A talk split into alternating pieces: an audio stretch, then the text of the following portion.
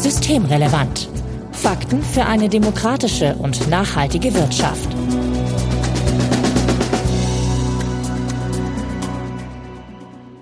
Heute ist Montag, der 19. Februar 2024. Willkommen zur 179. Ausgabe von Systemrelevant. Sebastian Dolin, ich grüße dich. Hallo Marco. Du bist Direktor des Instituts für Makroökonomie und Konjunkturforschung, bekannt als IMK bei der Hans-Böckler-Stiftung. Ich bin gespannt, mit wem ich die 180. Folge mache. Das habe ich nämlich noch nicht rausgefunden. Aber Sebastian, danke, äh, knapp davor. Schade, hätte ich noch mal eine Woche warten sollen, was? Ja, noch ein Runder. Naja, vorweg wie immer der Hinweis, dass wenn ihr uns erreichen möchtet, könnt ihr uns beispielsweise auf X, dem ehemaligen Twitter, antickern. böckler-de ist da unser Händel oder auch per E-Mail an systemrelevant.böckler.de. Also Hinweise, Korrekturen, Unmut und Anregungen bitte einfach einsenden und wir freuen uns, wenn ihr uns in einem Podcatcher eurer Wahl abonniert. Mein Name ist Marco Herak und wir wollen uns heute über die staatlichen Sozialausgaben unterhalten. Denn sonderbarerweise wollen alle in Anführungszeichen die arme Wirtschaft retten und viele sehen dabei nun ausgerechnet die Ausgaben des Sozialstaates als Lösung. Das Ganze wurde dann durch die neue Problematik mit der Schuldenbremse im Haushalt nicht besser, sage ich mal vorsichtig. Jedenfalls die Sozialabgaben, die sind manchen wohl zu hoch und deswegen könne man da doch sparen. Deswegen bin ich ganz froh, Sebastian, dass sich das IMK das alles mal etwas näher angeschaut hat. Also ihr habt euch angeschaut, wie viel Sozialausgaben Deutschland überhaupt hat und ob das irgendwie einer Besonderheit unterliegt oder ob wir vielleicht gar nicht so hoch sind im Vergleich zu anderen. Aber vielleicht zum Einstieg, was meint denn dieser Begriff Sozialausgaben? Was steckt denn da drin? Ja, Sozialausgaben, wie es jetzt die OECD benutzt, also es ist die Industrieländerorganisation, die vergleichende Daten für verschiedene Länder darstellt. Das ist im Grunde alles, was die sagen selber, also entweder da sind Umverteilungen zwischen Haushalten mit Sozialausgaben bezweckt oder es sind soziale Sicherungsprogramme, an denen Großteil der Bevölkerung verpflichtend beteiligt wird. Das heißt, um das jetzt mal ein bisschen konkreter zu machen, das ist alles, was man jetzt meinetwegen Niedrigeinkommenhaushalten zahlt, was die Alten bekommen, was Menschen mit Behinderungen vom Staat bekommen, Kranke bekommen, Arbeitslose, und so weiter. Und üblicherweise wird auch die Krankenversicherung damit einbezogen, denn das hat ja mit, mit Krankheit zu tun und da ist eine Umverteilungskomponente drin. Und das heißt, wenn der Staat das betreibt, und bei uns werden ja die gesetzlichen Krankenversicherungen, die, die gehören zum Staatssektor, dann wird das auch als Sozialausgabe betrachtet. Das heißt, im Grunde hier ist alles drin, von Rente bis zum Wohngeld, Kosten der Unterkunft von Sozialhilfeempfängerinnen und Empfängern. Also die Energiepreisbremse würde da nicht mit reinfallen. Die Energiepreisbremse würde da nicht mit reinfallen, aber natürlich sowas wie das Elterngeld. Wie hoch sind denn unsere Sozialausgaben in der Summe? Also ich habe jetzt nicht die Summe hier vor mir liegen. In den Medien wird immer wieder was von mehr als 1000 Milliarden kolportiert. Das hört sich nach einer sehr großen Summe an. Ehrlich gesagt, es kommt auch gar nicht so auf die genaue Zahl jetzt an, sondern es kommt eigentlich darauf an, wie groß sind diese Ausgaben relativ zur Wirtschaftsleistung in Deutschland? Weil damit wird man sehr vergleichen. Macht ja keinen Sinn, dass ich jetzt die Sozialausgaben in Deutschland mit denen in den USA vergleiche, die eine viel größere Volkswirtschaft haben und auch nicht mit denen von Luxemburg. Also darum guckt man da auf den Anteil am Bruttoinlandsprodukt. Und da sind die letzten Zahlen, die wir haben für Deutschland, liegen bei 26,7 Prozent. Das heißt, 26,7 Prozent der deutschen Wirtschaftsleistung sind in der einen oder anderen Form als staatliche Sozialausgaben da gelaufen. Da, da gehören dann aber eben auch die Renten zu. Und die Renten sind ja im Grunde eine Umverteilung zwischen denen, die äh, arbeiten, zu denen, die früher gearbeitet und eingezahlt haben. Also dieser Transfer ist dann da quasi drin. Klingt jetzt erstmal nicht viel, oder? Es kommt darauf an, wie du es siehst. Also die Leute, die das gerne kürzen möchten, die sagen 1000 Milliarden, ähm, das ist sehr viel und so viel war es noch nie. Und naja, gut, aber wir haben jetzt 26,7 Prozent gesagt vom BIP. Das, also nach der Diskussion hätte ich eher jetzt so mit 50 Prozent gerechnet. Deswegen habe ich jetzt gesagt, klingt jetzt erstmal nicht so viel. Nein. Also ich finde auch, dass das nicht so viel ist, denn man muss sich jetzt ja fragen, was, was ist eigentlich ein vernünftiger Maßstab? Natürlich wäre es mhm. super, wenn wir alles umsonst kriegen würden, also wenn niemand was bezahlen müsste und trotzdem hätten wir super Gesundheitsvorsorge und äh, Leute, die arbeitslos sind, hätten genug um, um leben zu können und so weiter. Aber so funktioniert es natürlich nicht. Und von daher ist ein guter Maßstab eigentlich zu gucken, was machen andere Volkswirtschaften, die vergleichbar sind, einen ähnlichen Wohlstand haben, ein ähnliches Absicherungsniveau haben. Und äh, dann kann man gucken, wenn wir wesentlich mehr Geld ausgeben, dann ist vielleicht irgendwas nicht in Ordnung. Wenn man das so sich ansieht, dann liegen wir bei diesen OECD-Ländern, also den reichen Industrieländern, ich würde so sagen im Mittelfeld. Da sind ein paar Länder, die sind deutlich höher, also Frankreich mit 31,6 Prozent, Italien, Österreich hat 29,4 Prozent, Finnland, Belgien, Spanien, die liegen alle ein Stück höher. Und dann sind so ein paar Länder, die liegen knapp darunter, Dänemark, Portugal, Griechenland, Schweden. Und wir liegen da in der Mitte, ohne dass es da irgendeine Auffälligkeit gäbe. Weniger freundliche Leute würden vielleicht sagen, oberes Drittel, oder? Ja, also ja, ja, okay, hm, vielleicht. Also, also ich will ja nur der Kritik jetzt schon mal vorweggreifen. also im ersten Drittel vielleicht und da aber am unteren Ende wiederum ist so ein bisschen, ja, ich meine, zum, vielleicht mal zum Vergleich. Ähm, unter uns liegt Dänemark mit 26,2 Prozent und über uns liegt Spanien mit 28,1 Prozent da kann man, glaube ich, schon draus schließen, dass das irgendwie jetzt alles nicht so brennend ist. Was mir aufgefallen ist, als du die 1000 Milliarden gesagt hast, Sebastian, ist ja auch die Frage, oder ist ja auch das, was wir sehr oft hören, da werden irgendwelche nominalen Zahlen genannt. Also da stellt sich dann der Christian Lindner wieder hin und sagt, so und so viele Milliarden haben wir jetzt wieder mehr ausgegeben. Also nominale Zahlen bei sowas, vor allen Dingen, wenn man Inflation hat, die sind doch Quatsch zu verwenden, oder? Ja, ja, das stimmt und das kommt aber leider immer wieder vor. Das kommt vor, wenn man jetzt sagt, naja, wir haben Rekordsteuereinnahmen und dann haben wir Rekordsozialausgaben. Das Interessante ist, dass ich ganz selten lese, wir haben Rekordselbstständigengewinne oder Rekordunternehmensgewinne. Die sind schon wieder wie jedes Jahr gestiegen oder Rekordbruttoinlandsprodukt. Das sagt ja auch keiner, weil das einfach Unfug ist, weil wie du richtig gesagt hast, die Preise sind gestiegen und möglicherweise kann der Staat von diesem gleichen Geld jetzt weniger kaufen als im vergangenen Jahr. Also ich würde ja auch nicht sagen, du kriegst jetzt 15 Euro pro Stunde, das ist dein Stundenlohn und vor 20 Jahren hattest du weniger und das ist jetzt dein Rekordstundenlohn und warum stellst du dich eigentlich an? Ne? Muss doch dann reichen. Also das, das ist ja ein Argument, was man woanders auch nicht bringen würde, aber komischerweise bringt man das dann bei den Sozialausgaben und beim Staat. Eine andere Sache, die, die hatte ich in der Anmoderation schon erwähnt, ist diese Geschichte, wenn wir jetzt bei den Sozialausgaben sparen, dann können wir damit der Wirtschaft helfen. Das ist so ein Ding, was ich, also ich verstehe diesen Link nicht so richtig, ehrlich gesagt. Also wenn ich da bei den Hartz-IV-Empfängern irgendwie nochmal 10 Euro bei jedem rausquetsche und dann irgendwo 500 Millionen gespart habe, gut, die muss ich dann vielleicht woanders in der aktuellen Lage nicht kürzen. Aber das ist doch jetzt, also Weißt du, was ich meine? Das ist doch jetzt nicht kriegsentscheidend hier. Nee, und das ist mir bei der ganzen Diskussion um die Schuldenbremse auch aufgefallen. Ich hatte ein paar Podiumsdiskussionen oder Diskussionen, wo dann auch Unternehmensvertreter, Vertreterinnen saßen und dann ging es mir darum, ja, man muss den Sozialstaat jetzt richtig kürzen. Das ist das, was man tun muss. Und dann fingen sie so an, ja, wenn man nur zehn Prozent der Bürgergeldempfangenen, wenn man die wirklich jetzt in Arbeit kriegen würde, dann wäre schon sehr viel gewonnen. Und dann fragt man ja, wie viel meinen Sie denn, wer dann so gewonnen von den, weiß ich nicht, 20 Milliarden, die uns fehlen? Und die haben überhaupt gar keine Ahnung. Fürs Bürgergeld geben wir etwas mehr als 20 Milliarden insgesamt aus. Das heißt, wenn man jetzt wirklich um 10 Prozent kürzen würde, ja, einfach nur rechnerisch und auch die Mieten und Kosten der Unterkunft, was völlig unrealistisch ist, weil die Leute dann ja ihre Miete nicht zahlen könnten. Ähm, aber da, da sind wir bei relativ kleinen Beträgen. Und ähm, die richtig großen Beträge bei diesem Sozialstaat, das sind so Sachen wie Ausgaben fürs Gesundheitssystem und die Renten. Wie gesagt, die Renten sind ein bisschen durchlaufender Posten. Da gibt's Rentenbeiträge und die werden jetzt umverteilt. Können wir mal anders drüber sprechen.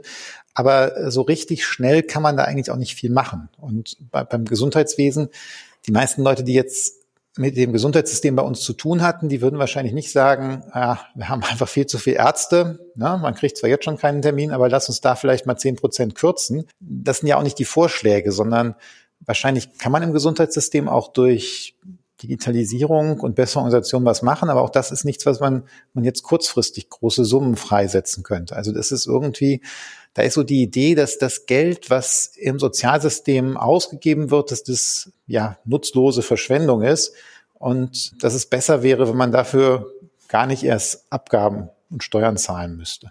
Vor allen Dingen würde denn so eine Kürzung, also hat man da überhaupt Evidenz, dass so eine Kürzung dann dazu führen würde, dass jetzt plötzlich alle sagen, oh, ich muss jetzt aber unbedingt arbeiten, äh, die vorher aus diversen Gründen gesagt haben, äh, ich kann nicht arbeiten?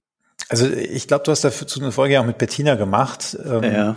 Also ich glaube, so ganz kurzfristig geht das ohnehin nicht, aber ich, mein Verständnis ist auch, dass das eigentlich das Argument gar nicht das ist, dass, dass man jetzt glaubt, dass dann die Leute alle arbeiten werden. Denn ich meine, es ist ja auch so, wenn wir sagen, uns fehlen die Fachkräfte, dann muss man sich ja auch die Frage stellen, sind das eigentlich, die da Bürgergeld erhalten und möglicherweise deswegen nicht arbeiten, sind das jetzt eigentlich die Fachkräfte, die uns fehlen oder sind da vielleicht ziemlich viele nicht ganz so qualifizierte Menschen dabei, die man ja, wo, wo, wo, wo jetzt auch der Effekt aus Wirtschaftswachstum nicht so wahnsinnig groß wäre, wenn die noch arbeiten würden. Aber ich glaube, es geht eher um was anderes. Es geht um sowas Moralisches, dass da das irgendwie mitschwingt, ja, Sozialausgaben sind einfach eine Geldverschwendung. Gar nicht so sehr um eine realistische Betrachtung, meinst du? Nee, nee, nee, nee, nee. Das, also da habe ich, da habe ich wirklich, also gerade bei diesen Menschen, mit denen ich da zuletzt auf dem Podium saß, weil sie ein Unternehmen irgendwie managen, glauben, dass sie auch Wirtschaftspolitik gut beraten könnten,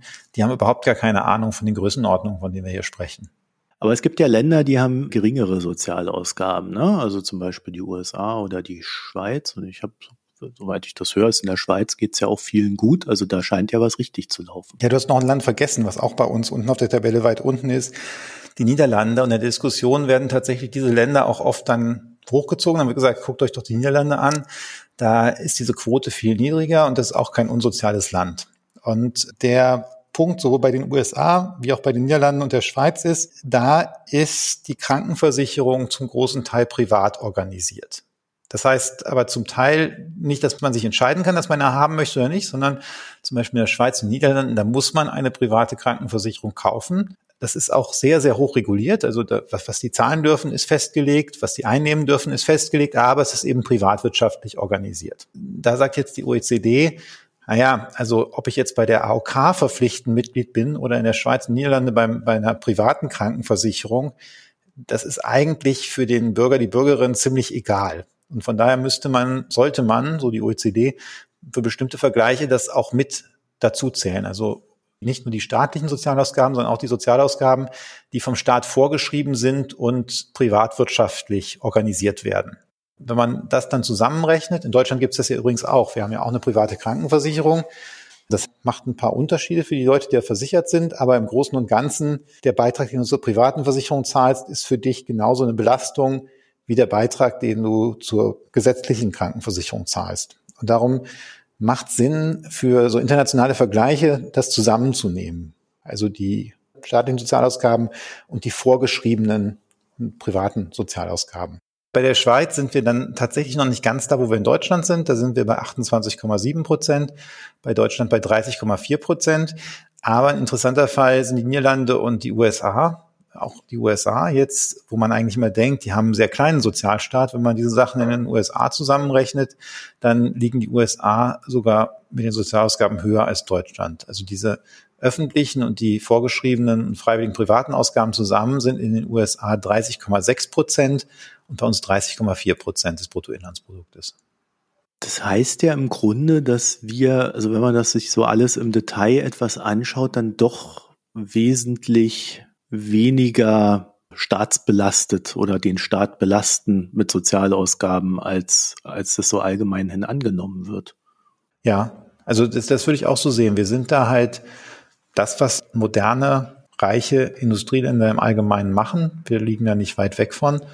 Und sicherlich kann man da Sachen effizienter und besser organisieren, aber es ist jetzt nicht irgendwie das, was man manchmal bei der öffentlichen Debatte für ein Gefühl bekommt, dass wir da der große Ausreißer sind. Angemerkt, es kann, es kann ja auch schlecht dann der Grund sein für die Wachstumsschwäche, wenn alle anderen Länder genauso einen großen Sozialstaat haben oder vielleicht sogar noch einen größeren und die wachsen besser als wir, dann ist es irgendwie schwierig zu sagen, die Wachstumsschwäche kommt von der Größe des Sozialstaates. Okay, aber vielleicht war es ja früher alles besser. Also vielleicht hat ja Deutschland in den letzten 20 Jahren einfach seinen Sozialstaat massiv ausgeweitet. Auch das stimmt nicht, das haben wir uns auch angeguckt. Tatsächlich sind die deutschen Sozialausgaben in den letzten 20 Jahren sogar ein ganzes Stück langsamer gewachsen inflationsbereinigt als in den anderen Ländern. Wenn man sich jetzt die Quote anguckt über die letzten 20 Jahre, dann ist das heute ungefähr das gleiche Niveau wie vor 20 Jahren.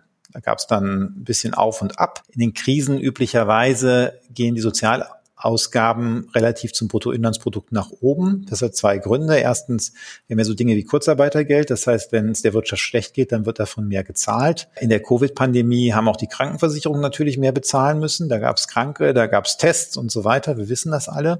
Und dazu kommt ja, das Bruttoinlandsprodukt ist in diesen Krisen immer gefallen. Und wenn man einen Bruch hat, und der Nenner, also das was unten steht, kleiner wird, dann wird der Bruch automatisch größer. Das heißt, wir sehen tatsächlich in diesen Jahren, insbesondere im Jahr 2020, wo der Höhepunkt des Wirtschaftseinbruchs nach der Corona-Pandemie oder durch die Corona-Pandemie war, äh, da sehen wir einen massiven Anstieg der Sozialausgaben relativ zum Bruttoinlandsprodukt.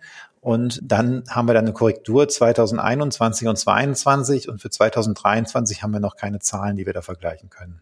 Das heißt, es hat sich überhaupt nicht verändert in der Quote, hast du gerade eben gesagt.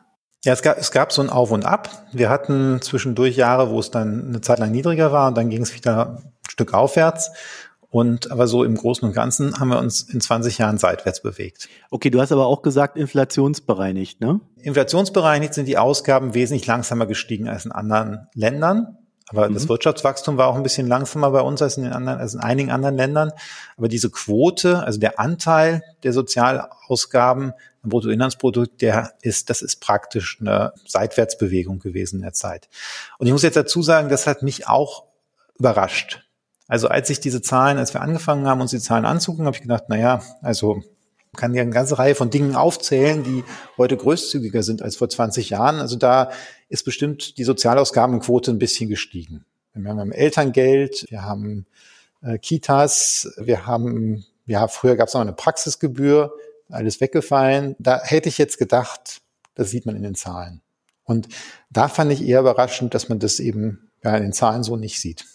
Vor allen Dingen bedeutet das ja, dass wir eine Diskussion über etwas führen, was so gar nicht da ist, wie es behauptet wird. Wir, wir hören ja ständig, äh, die Sozialausgaben wachsen, sie wachsen uns vor allen Dingen über den Kopf und äh, wir werden alle sterben und die Wirtschaft wird erdrückt und das ist ja eine Fantasie, über die wir da jetzt reden. Ja, also zumindest bisher. Also das ist, wir werden auch nochmal über die Rente wahrscheinlich in einer anderen Folge reden. Wir haben natürlich Projektionen, dass die Rentenausgaben irgendwann steigen werden deutlich steigen werden. Übrigens haben wir diese Projektionen schon seit 15 Jahren mindestens. Also ich erinnere mich an 2007, 2008, wo wir auch diese Projektionen hatten. Das ist meistens so nicht eingetreten. Aber man muss einfach jetzt erstmal festhalten, bisher ist das so nicht gekommen und diese Diskussion, die wir da führen, scheint mir eine Phantomdiskussion zu sein. Und das Interessante ist, also wir haben auch auf X, also im früheren Twitter, haben wir das natürlich auch, diese Grafiken und so gezeigt und was da für Kommentare kommen, das ist schon krass. Also Leute, die dann sagen, ja, aber pff, äh, wichtig ist doch die absolute Zahl und außerdem, ich weiß doch, dass der Staat so viel Geld für Soziales ausgibt, da brauchen wir doch keine Zahlen. Also so, wo, wo du den Eindruck hast, na, das, das ist jetzt schon ziemlich ähm, okay. realitätsgekoppelt, ja. was, was da stattfindet.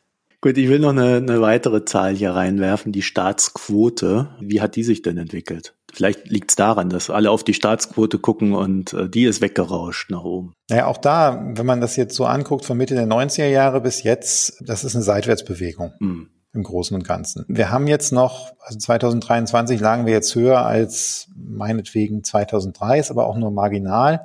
Und dann hatten wir so eine Phase von 2010 bis vor Corona, wo es ein bisschen niedriger war. Aber wir hatten auch in den 90er Jahren Jahre, wo die Staatsquote höher war. Also auch da haben wir im Trend, würde ich sagen, eine Seitwärtsbewegung. Zumal man ja nicht vergessen darf, 2023 war noch ein Krisenjahr. Also 2023 war ein Jahr, wo der Staat noch ziemlich viel Geld auch in die Hand genommen hat für die Energiepreisbremsen und äh, diese ganzen, ja, den Folgen des Ukraine-Krieges. Und selbst da ist es jetzt nicht wahnsinnig hoch, was die Staatsquote insgesamt aus, ausmacht. Mhm. Knapp unter 50 Prozent. Jetzt sagen natürlich Leute, das ist mir alles zu viel. Das kann man natürlich auch gut als, als Position machen. Nur man muss dann irgendwie sagen, ja, war dir dann eigentlich vor 30, vor 25 Jahren nicht auch zu viel? Und warum denn dann da nicht und, und jetzt? Auch da ist das eher eine Seitwärtsbewegung. Man muss halt noch dazu sagen, das sind jetzt nicht die riesengrößten Summen, aber wir haben natürlich ein paar Sonderbelastungen, die auch in den Staatsfinanzen auftauchen. Also die Ukraine wird unterstützt auch militärisch mit Militärhilfe. Das kostet Geld. Dann haben wir, Deutschland gehört zu einem der Länder auf der Welt, die zurzeit die meisten Flüchtlinge beherbergt. Also wir haben nach diesen, wie sagt man, Flüchtlingswellen darf man glaube ich nicht sagen, aber nach den großen Flüchtlingszuströmen 2015 und so weiter hatten wir jetzt noch den Zustrom der Geflüchteten aus der Ukraine. Und wenn man das alles zusammennimmt, haben wir ganz schön viele Flüchtlinge im Land. Das kann man jetzt gut oder schlecht finden, aber wenn man die Staatsausgaben beurteilt, muss man einfach sagen, ja, die sind da, die müssen ja irgendwie versorgt werden. Das ist einfach eine Zusatzbelastung. Und wenn man mhm. alles damit reinrechnet, dann ist eigentlich die Staatsquote erstaunlich wenig gestiegen, würde ich sagen. Ja, weil so woanders halt dann noch stärker runtergegangen ist. Ne? Aber vielleicht haben wir auch einfach zu viele Beamte oder zu viele Leute im öffentlichen Dienst. Wie schaut's denn da aus? Ja, ich meine, das ist ich ja mein, auch etwas, ne? was ich versuche irgendwas zu finden, wo, wo, wo, wo die Diskussion herkommt. Das haben wir ja auch getan und äh, darum war ich bei einigen der Zahlen auch ziemlich überrascht.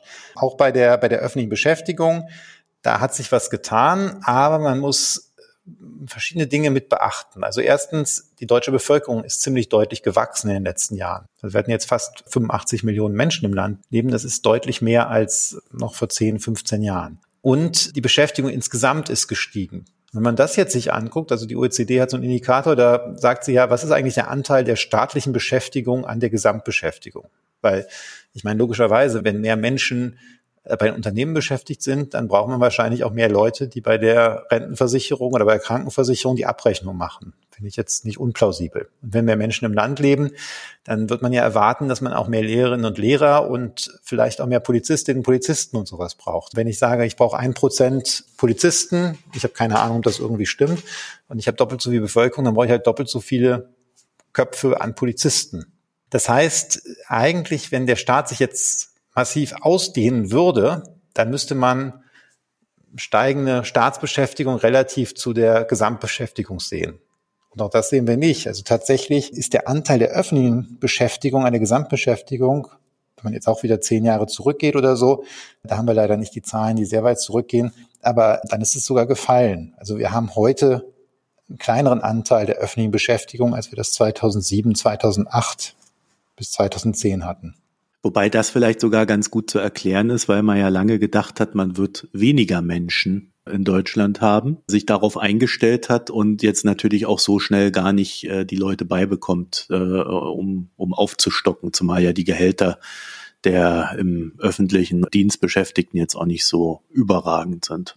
Also ich, ich wollte jetzt auch gar nicht sagen, es gibt keine Erklärung dafür, nur wenn man so manche Kommentare in der Presse liest, ich habe da einen Kommentar gelesen, da, da stand also, der Staat, der weitet sich aus und das ist nicht nur ein Problem, weil er eben immer mehr Geld verbraucht, sondern es ist auch ein Problem, weil er jetzt der Wirtschaft die Beschäftigten wegnimmt. Ja, wenn der Staat die einstellt, mhm. dann können die natürlich nicht mehr in der Wirtschaft arbeiten. Und wie gesagt, das ist auch von diesen Daten absolut nicht gedeckt wenn ich jetzt so Twitter lese, kann ich zum Teil sehen, woher so Eindrücke kommen. Also dann wird meinetwegen ein Bundesministerium oder die Bundesregierung, die Ministerien insgesamt, die werden sich angeguckt und dann wird gesagt, da sind so und so viele Stellen geschaffen worden und vielleicht noch ein paar gut bezahlte Stellen. Und daraus wird dann geschlussfolgert, dass der ganze Staat wächst. Das aber, ja, die, die meisten Beschäftigten in den Kommunen und im Land, in den Ländern sind und dass da viel weniger passiert ist und dass vielleicht auch, ist manchmal Verlagerung von Aufgaben gegeben hat, das wird da unter den Tisch gekehrt. Also ich habe da den Eindruck, dass da schon auch manche Leute selektiv Zahlen benutzen, um so eine Stimmung gegen den Staat zu machen. Ja gut, äh, auf Twitter würde einen das ja vielleicht gar nicht so sehr stören, aber wenn man dann Artikel in der Zeitung liest, die diese äh, Sachen nicht weiter verfolgen, sondern dann einfach so als Gesetz hinnimmt, dann finde ich das schon schwierig, um es mal vorsichtig auszudrücken. Das ist ja dann vielleicht auch nicht unbedingt der Jobbeschreibung entsprechend. Also im Fazit kann man wirklich sagen, das, was wir in der Diskussion sehen, finden wir nicht in den Zahlen. Das heißt, mhm. im Grunde müsste man diese Diskussion ganz neu aufmachen. Weil es ist ja legitim zu sagen, der Staat hat ja erstmal aus meiner Sicht zu viel Angestellte und es kostet alles zu viel. Aber ich glaube, da müssten dann die Begründungen andere werden, wenn man da glaubhaft irgendwas vermitteln will. Ne? Ja, also ich stimme dir da völlig zu. Das ist, das ist schon komisch, auf welcher Ebene man da jetzt diskutiert. Und ich würde ja auch zustimmen, dass viele Dinge nicht so funktionieren, wie man es gerne hätte. Also, dass zum Beispiel manchmal man zu lange auf den Personalausweis und so weiter wartet. Andererseits, wenn ich jetzt die Zahlen mir angucke, dann werden die Gründe ja klarer. Also wenn eigentlich die öffentliche Beschäftigung relativ zu der Gesamtbeschäftigung fällt, dann ja, ist es eigentlich äh, logischer, dass man irgendwo Engpässe erwarten würde. Und eigentlich sollte man darüber die Diskussion führen. Was läuft hier eigentlich falsch, dass die Leistungen nicht so erbracht werden, wie man sich das gerne wünschen würde? Aber ich fürchte, da, da hilft dann auch nicht, wenn man irgendwo nochmal fünf Prozent rauskürzt oder so. Ja gut, wir wissen ja zum Beispiel bei Bauplanern gibt es äh, eher einen Mangel. Ne? Also da gibt es einfach zu wenig Leute, weil man die halt früher rausgeworfen hat und so weiter.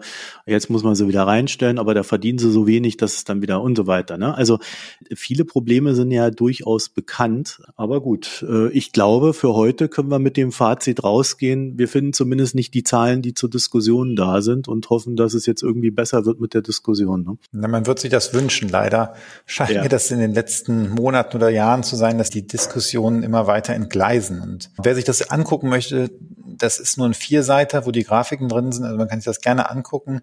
Man kann auch gerne nochmal bei der OECD oder bei der Europäischen Kommission, die so internationale Statistiken, vergleichende Statistiken erheben, nochmal nachgucken.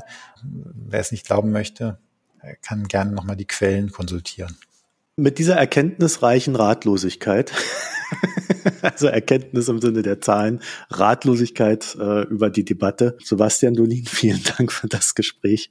Danke dir, Marco, für die Moderation. Ja, wenn ihr dazu noch ein paar Gedanken habt, warum, wieso, weshalb, sendet sie uns. böckler-de ist unser Handle auf X, dem ehemaligen Twitter, und systemrelevant.böckler.de ist unsere E-Mail-Adresse. Da könnt ihr alles hinschicken, was euch in den Sinn kommt, auch gerne Lob oder eben Unmut. Und wir freuen uns natürlich, wenn ihr uns in einem Podcatcher eurer Wahl abonniert. Wenn ihr Sebastian auf Twitter folgen möchtet, dann findet ihr ihn dort als Estolin, also Sebastian Dolin. Vielen Dank fürs Zuhören, euch eine schöne Zeit und bis bald mal wieder. Tschüss. Danke, tschüss. Das war Systemrelevant. Fakten für eine demokratische und nachhaltige Wirtschaft.